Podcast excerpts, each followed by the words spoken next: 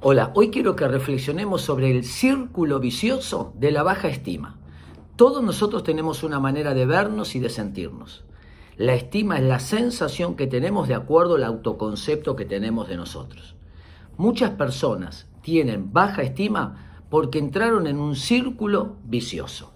El círculo consiste básicamente de dos eslabones. El primero, necesito tu valoración, necesito tu amor, necesito que me evalúes, necesito que me felicites. Entonces me voy a esforzar para lograr esto. Así que el mundo ahora es un gran escenario donde uno va dando examen.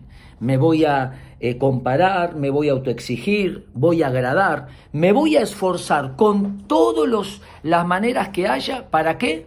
Para que me des tu valoración. Nunca se alcanza. Me esfuerzo más, necesito más tu mirada, me esfuerzo más y eso termina desgastando.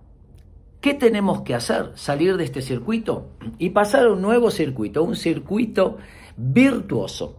Disfruto de mí, me paro en mis valores internos, hago actividades que me hacen bien, que la paso bien, que valoro eh, internamente, mi éxito interno, el poder disfrutar de uno mismo. Entonces, eso me va a llevar a dar, a compartir, y en vez de esperar que el otro me dé, yo salgo a dar. Y este circuito produce una estima que no viene de afuera para adentro, sino de adentro para afuera.